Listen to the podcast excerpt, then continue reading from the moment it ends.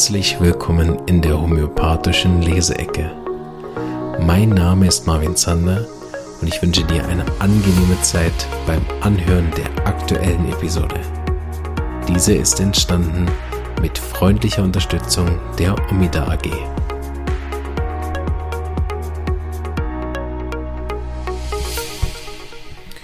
So, herzlich willkommen zu Episode 20 der Leseecke.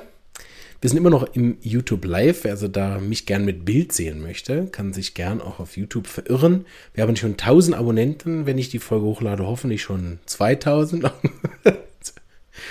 Und äh, freue mich sehr, die mir auf den all den vielen Kanälen folgen. Ich bin übrigens sehr erstaunt, die meisten hören mich auf Apple. Äh, was so ein bisschen blöd ist, weil ich kein Apple habe und deswegen da irgendwie nicht zugreifen kann und auch eure Kommentare dort nicht lesen kann. Bin ich irgendwie ausgeschlossen als Nicht-iPhone-Besitzer. Und mit meinem Computer, der auch kein Apple ist, kein Mac, darauf zuzugreifen, ist auch die Hölle. Also, ja, so äh, schöne Grüße mal an dieser Stelle an alle auf Apple. Ne? Auf Spotify ist auch nicht viel besser, da kann man nämlich nur bewerten. Ähm, und sonst nichts. Ne? Vielleicht werden sie irgendwann noch eine Kommentarfunktion einfügen, aber da kann man nur Sterne verteilen. Sterne. So, und da muss ich ja mal mich beschweren. da mich zu viele Leute mit schlechten Bewertungen versehen, das geht nicht. Ja? Da kann ich glücklicherweise nicht einsehen, wer das persönlich ist, sonst würde ich da persönlich natürlich Anzeige erstatten wegen Rufmord oder so. So, ich habe schon geblättert. Wir haben das Buch äh, Leitfaden Homöopathie, zweite Auflage von Jan Geisler und Thomas Quack einen Mann, den ich persönlich kenne und auch schon Vorträge von ihm gehört habe, also vom Herrn Quack, den ich auch schon mehrmals versucht habe, in den Podcast einzuladen, der da aber etwas hm, unkooperativ ist, dann nennen wir es mal so. Positiv, aber nicht, also er will nicht kommen. So. Warum auch immer. so. Und wir sind, oh Gott, in einem schlimmen Thema, ehrlich gesagt. Homöopathische Behandlung von Impfnebenwirkungen. Wobei jetzt inzwischen ist es wahrscheinlich, keine Ahnung, wenn ich das ausstrahle, inzwischen, keine Ahnung, gibt es schon eine Hetzjagd auf die Geimpften oder ich weiß auch nicht. Das kippt jetzt gerade so ein bisschen. Ähm, was ich auch nicht gut finde, also da auch alle, die da gegen die Geimpften oder so, also von mir aus, wenn es schon jemanden treffen sollte oder dann von mir aus die Hersteller oder die das irgendwie jemand aufzwingen wollten oder so, von mir aus, oder? Dann kann man sich da beschweren, oder? Aber irgendwelchen Leuten sagen, ja super, jetzt hast du geimpft, jetzt verreckt daran. Da äh, bin ich also auch überhaupt nicht der Meinung, ne? sondern da äh, dieses Jahr, ich habe es dir ja gesagt, also das ist, das ist ja auch nichts, was man selber gern hört. Ne? Also ja, da habe ich auch kein Verständnis für, aber gut. Also homöopathische Behandlung von Impfnebenwirkungen. Keine, ich wusste ehrlich gesagt nicht, dass es hier drin ist. Also so ein dickes Buch. Ich glaube, da ist alles drin. Wir versuchen uns mal hier da durchzukämpfen. Ich bin ganz gespannt. Also, äh, das ist Seite 938. Kapitel 32. Was ist das? Wir gucken mal kurz, was das überhaupt für ein Kapitel ist. Also Bewertung und Behandlung von Impfnebenwirkungen besteht aus folgenden Kapiteln. Überblick, Vorüber, Vorüberlegungen aus ethischer Sicht, Impfkomplikationen, Definition meldepflichtiger Impfkomplikationen, nicht meldepflichtige Impfreaktionen, unerwünschte Arzneiwirkungen, Impfschaden, Häufigkeit von Nebenwirkungsmeldungen, Angaben der Pharmaindustrie zu Impfnebenwirkungen und wir sind im letzten Teil dieses Kapitels homöopathische Behandlung von Impfnebenwirkungen. Okay. Das heißt, wir haben jetzt einen Haufen Informationen, vielleicht nicht, aber wir gucken mal. Also, die Vielzahl der modernen Impfstoffe, das ist natürlich hier geschrieben vor den genetischen Impfungen, die jetzt da sind, diese mRNA-Impfungen.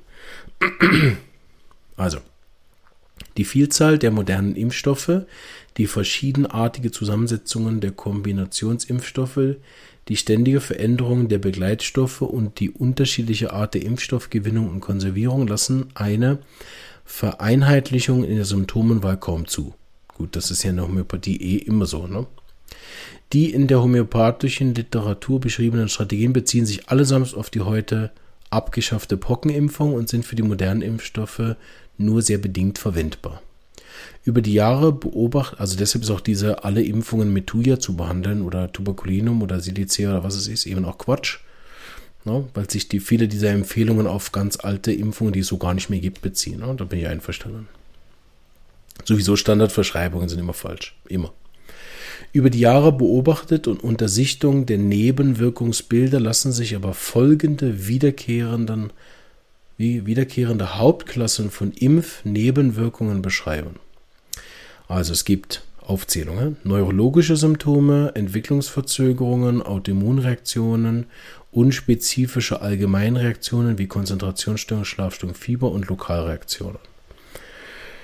Hm. Also wir haben neurologische, habe ich selten, ne, aber hier sind so Beispiele wie Kopfschmerzen, nächtliches Schreien von Kindern, aseptische Meningitis, Erschöpfungssyndrome.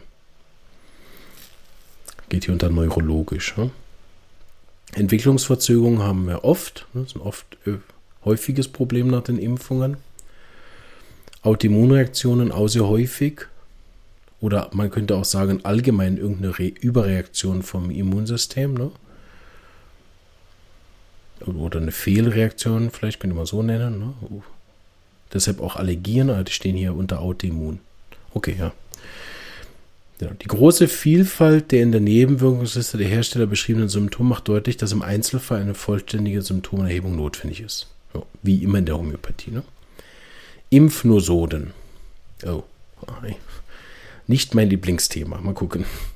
Zahlreiche Hersteller homöopathischer Arzneimittel.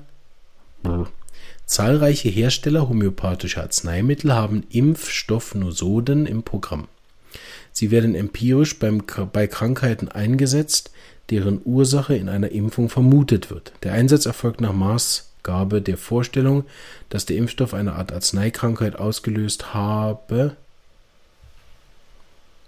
die sich auf diesem isopathischen Wege beseitigen lässt. Genau, das ist nämlich wichtig. Ne? Eine Impfnosode für die dazugehörige Impfung zu verschreiben ist keine Homöopathie, ist Isopathie. Deshalb halte ich davon so nicht so viel. In der in der Literatur lassen sich hierzu Heilungsberichte finden. Der standardisierte Einsatz von Impfstoffnosonen nach jeder Impfung, um die Nebenwirkungen zu reduzieren, lässt sich homöopathisch nicht begründen. Ich wäre ich, ich wär mega froh, wir würden die einfach prüfen. Und man hätte eine richtig schöne Arzneimittel, Materia Medica, richtig geile Prüfungen von Impfnosoden. Ich denke, dass das auch uns in sehr vielen anderen Fällen auch wirklich was helfen würde. Aber die einfach isopathisch, äh, ja, isopathisch einzusetzen und dann, sag ich mal, so ein bisschen zu hoffen, dass es wirkt, halte ich nichts von. Auch wenn ich weiß, dass es einigen hilft und deshalb ist super, aber deshalb sollten sie unbedingt richtig geprüft werden und dann noch homöopathisch verschrieben. Das wäre an sich nicht so eine Sache. Ne? Äh, Problem wissen wir alle, dass so eine Prüfung einen Haufen Geld kostet, was niemand hat. Aber so, ne? das wäre der beste Weg. Miasmatische Zuordnung. Die Impfnebenwirkungen der Pockenimpfung gehören zum psychotischen Formenkreis und haben ihr Hauptmittel in Tuya. Daher kommt eben diese Verschreibung, ne? aber wie vorhin schon gesagt, das ist zu alt. Ne? Reaktionen auf moderne Impfstoffe lassen sich am ehesten als Aktivierung eines zugrunde liegenden Miasmas verstehen. Ne? Also das ist das, was der ähm, Josef Karl nennt, ne? Reaktionsmuster. Ne? In, äh, die in diesem ähm, eigenen Körper wie auslöst. Und diese Reaktionsmuster, die nennen wir dann Miasmen. Ne? Und das ist ja immer so. Also bei jedem Auslöser haben wir am Schluss ein Reaktionsmuster, was sich aktiviert. Deshalb kann man entweder sagen, dass jedes Reaktionsmuster auf jeden Auslöser miasmatisch ist. Ne? Was er hier wahrscheinlich meint, behaupte ich mal, ohne das ihn gefragt zu haben, ist, dass eine dass einerseits der Körper mit dem da zugrunde liegenden Reaktionsmuster reagiert, wie er auch sonst reagiert. Oder, was wir eben auch sehen, dass es auch ein Reaktionsmuster auslösen kann, was nur potenziell da liegt. Also wenn der Patient immer psorisch reagiert hat und auf eine Impfung plötzlich psychotisch, dann findet man dieses psychotische Reaktionsmuster bereits dann in der Familie, also das ist auch nicht durch die Impfung entstanden, sondern ist dann auch potenziell schon irgendwo, wir nennen das latentes Miasma, weil es nicht aktiv ist. Also ein latentes Miasma kann sich aktivieren durch so eine Impfung, das ist aber auch bei jedem anderen Auslöser so. Ne? Und deswegen ähm, ist das so immer die Frage, ne, ist, also die Impfungen aktivieren entweder ein latentes Miasma oder sie verstärken ein bereits aktives. Wir lesen weiter. Psorische Konstitutionen reagieren auf eine Impfung in der Regel zunächst nur mit Fieber und Hauterscheinungen. Steht die neurologische Symptomatik im Vordergrund, lässt sich ein pseudopsorisches, Klammern tuberkular, oder syphilitisches Miasma vermuten. Jetzt kommt hier ein Einschub zum Repertorium, das ist aber kurz, den nehmen wir kurz mit. Die Repertoriumsprobiken beziehen sich fast ausschließlich auf Folgen der Pockenimpfung und sind daher auf die modernen Impfstoffe nur bedingt anzuwenden. Er schlägt dann vor, ich überfasse das kurz zusammen, einfach die äh, Rubriken zu nehmen, die dann die Symptome abbilden, die, das, die der Patient nach der Impfung hat. Im Prinzip das, was man bei der Repertorisation immer macht, die individuellen Symptome nehmen. Ne? Dosierung. Wir sind immer noch Dosierung von Impfnebenwirkungen. Ne? Bei akuten Impfkomplikationen haben sich Einmalgaben von Hochpotenzen bewährt. Bei chronischen Impfschäden werden Einzelmittel in großen Abständen nach den Kriterien für die Behandlung chronischer Krankheiten verordnet. Genau. Bin ich einverstanden, Hochpotenzen, ähm, also ab C200, ne, je nachdem. Und bei chronischen Impfschäden dann einfach das ähnlichste Mittel in großen Abständen. Ne? Es gibt in dem Buch auch ein sehr gutes Kapitel zur Dosierung. Verlaufsbeurteilung. Chronifizierte Impfschäden sind schwer zu behandeln und bedürfen einer jahrelangen Therapie. Wichtiger Punkt. Ne? Normal, chronische Impfschäden sind schwer zu behandeln. Das hat Hahnemann schon geschrieben, wobei auch er sich natürlich auf die alten Impfungen bezieht. Nicht vergessen, ne? Wir, wir bringen das gleich noch in die moderne, aber die alten Impfschäden hat er als Kunstkrankheit beschrieben. Ne? Und diese Kunstkrankheiten sind keine natürlich entstandenen Krankheiten und aufgrund dieser nicht natürlichen Weg, wie eine Krankheit entstanden ist, waren sie für ihn unheilbar.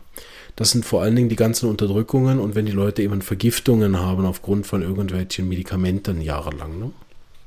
Und das ist richtig, das zählt dann eigentlich zu den Vergiftungen oder Kunstkrankheiten. Wenn wir aber hier davon ausgehen, dass es eine Impfung ist, die ein chronisches Miasma, was sowieso schon vorhanden ist, wieder aktiviert, ne?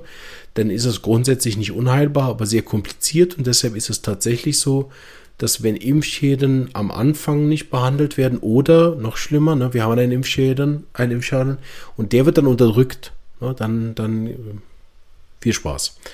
Ähm, und dann braucht das wirklich jahrelang, weil dann ist es ja auch oft so, dass der Patient diese Beschwerden auch nochmal durchmachen muss. Ne? Und da haben wir oft auch die, das Heilungshindernis gar nicht dabei, dass es jetzt bei der Homöopathie potenziell nicht möglich wäre, ne? sondern dass der Patient gar nicht dazu bereit ist, solche Krankheiten auch dann wie nochmal durchzuziehen. Ne?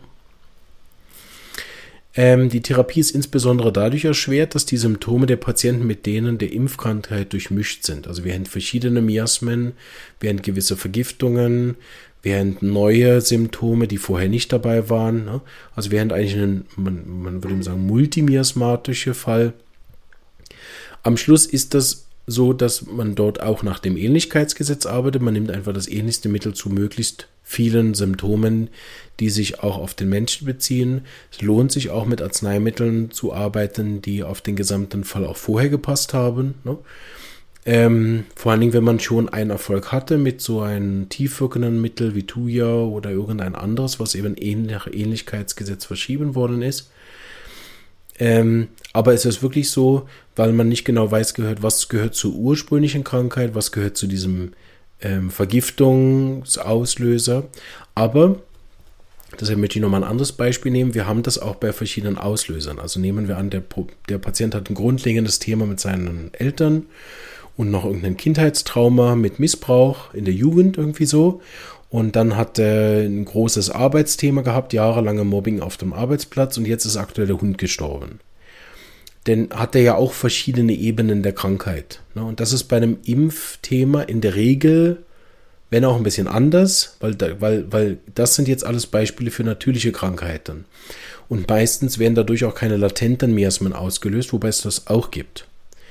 Also dass jetzt neue Reaktionsmuster kommen dadurch. Ne? Aber wenn wir eine Durchmischung haben von Trauma, angeborenen, erworbenen Schwierigkeiten und aktuellen Situationen, dann kann auch so ein Fall manchmal genauso schwierig sein und braucht dann mehrere Arzneien. Ne?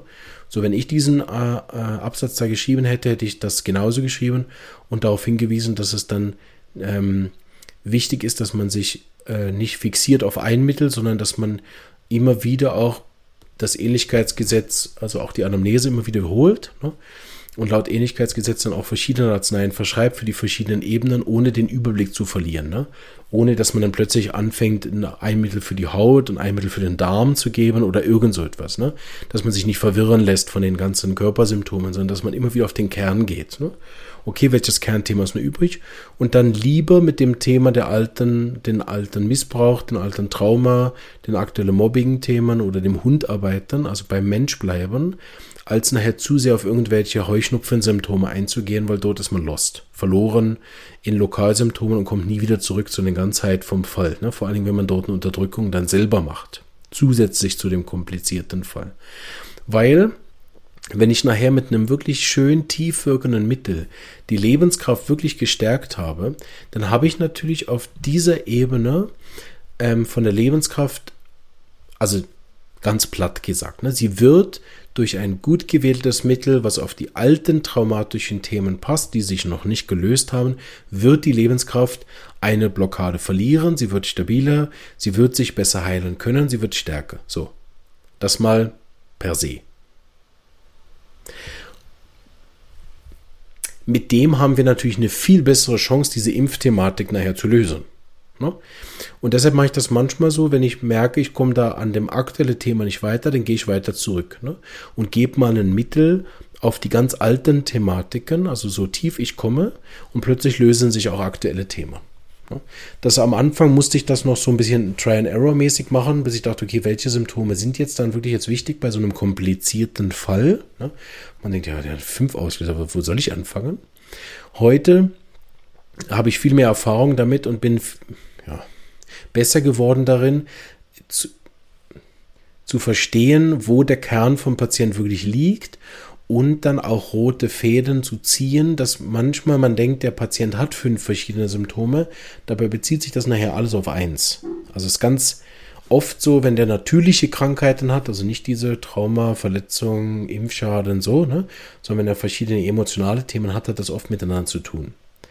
Genau, ich schweife ab, wir bleiben bei dem, ich wollte vor allen Dingen sagen, dass es wichtig ist, dass es stimmt, es ist schwer zu behandeln, es braucht jahrelange Therapie, es ist erschwert dadurch, dass wir eine Vermischung haben von verschiedenen Problemen, ne?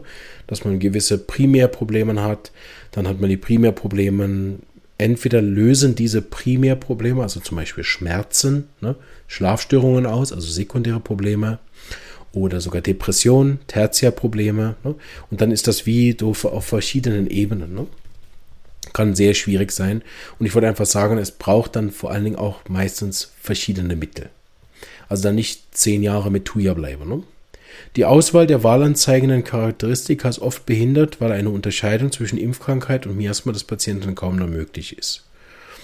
Genau, außer hat Glück und dass die Reaktion von der Impf ähm, also die, die Impfreaktion ist dann eine der miasmatischen Reaktionen und man kann das sozusagen gleich miteinander machen. Genau, ich glaube, da sind wir nicht ganz einer Meinung, aber ich habe auch nicht so viele Impfschäden in der Praxis, ehrlich gesagt, dass ich das jetzt als mega erfahren mich damit auseinandersetzen würde. Aber meine Patienten konnte ich allen helfen, die da waren mit Impfschäden nach dem Ähnlichkeitsgesetz, welches auch immer das war, und das möglichst tief. Und wer die Materia Medica hat von Dr. Hughes oder das Repertorium von Dr. Hughes, das kleine Nachschlagewerk dort, Dort gibt es auch eine Rubrik Auslöserfolge von Impfung. Wichtig zu wissen, alle Rubriken, alle Rubriken bei Dr. Hughes sind nicht vollständig. Also wenn da euer Mittel fehlt, was ihr denkt, aber das ist doch typisch bei Impfungen, einfach hinzuschreiben. Ne? Das sind einfach seiner Erfahrung nach die wichtigsten, also oft sozusagen die dreiwertigen einer Rubrik. Ne? Und die zwei- und einwertigen, die fehlen dort. Ne? So kann man sich das Buch immer wieder vorstellen. Jetzt kommt hier eine wichtige homöopathische Einteilung und Differenzierung von verschiedenen Arzneimitteln. Da gehen wir nicht drauf ein, weil das äh, führt uns weit weg von dem, was wir in der Leseecke machen. Ich denke, das zentrale Thema von Impfbehandlungen haben wir besprochen. Ne? Es ist wichtig, sich dort vor allen Dingen einen fähigen Therapeuten an die Seite zu holen und das ja nicht alleine rumzudoktern. Und das ist auch nichts für eine Selbstbehandlung.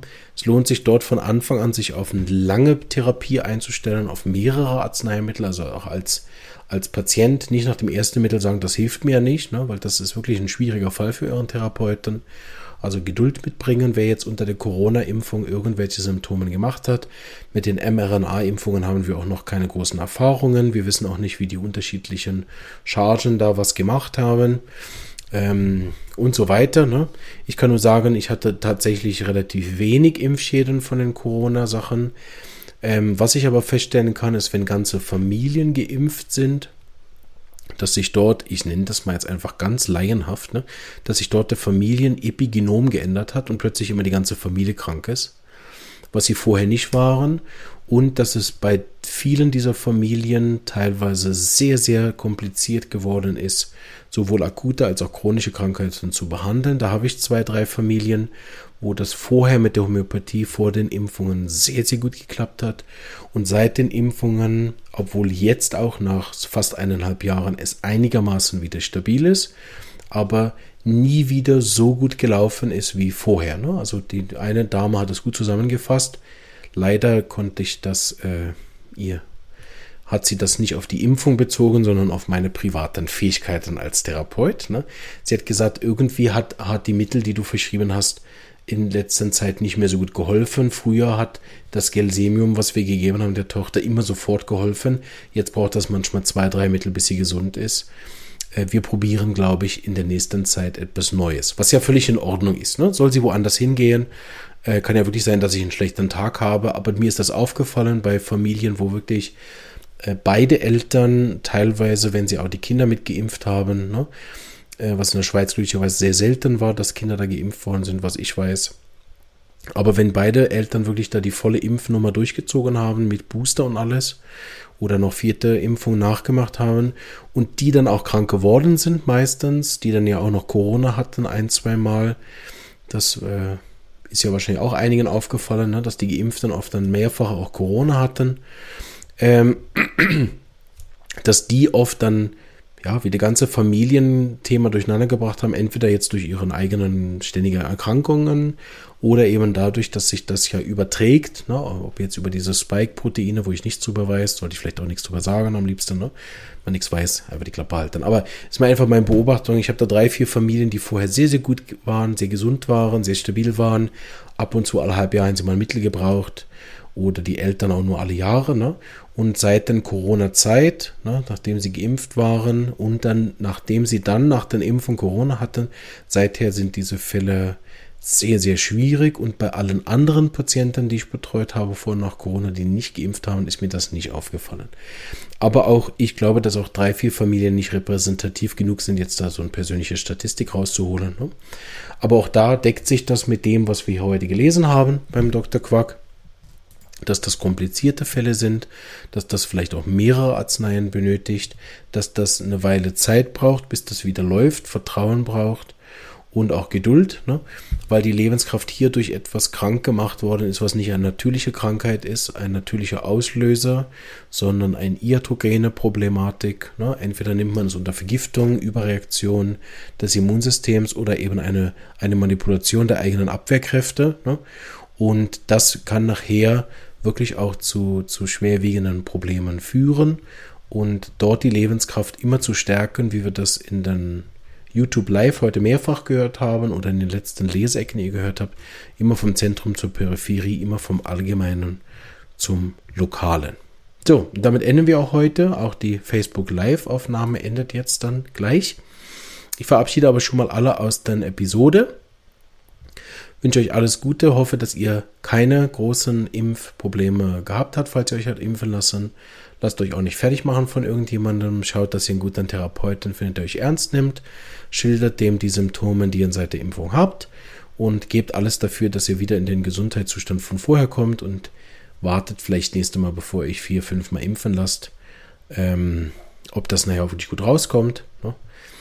Und ähm, Genau, lasst euch auf jeden Fall weder Schuldgefühle noch diese richtige und falsche Nummer mit reinziehen, sondern ähm, es geht nachher darum, dass wir glücklich und friedlich miteinander leben.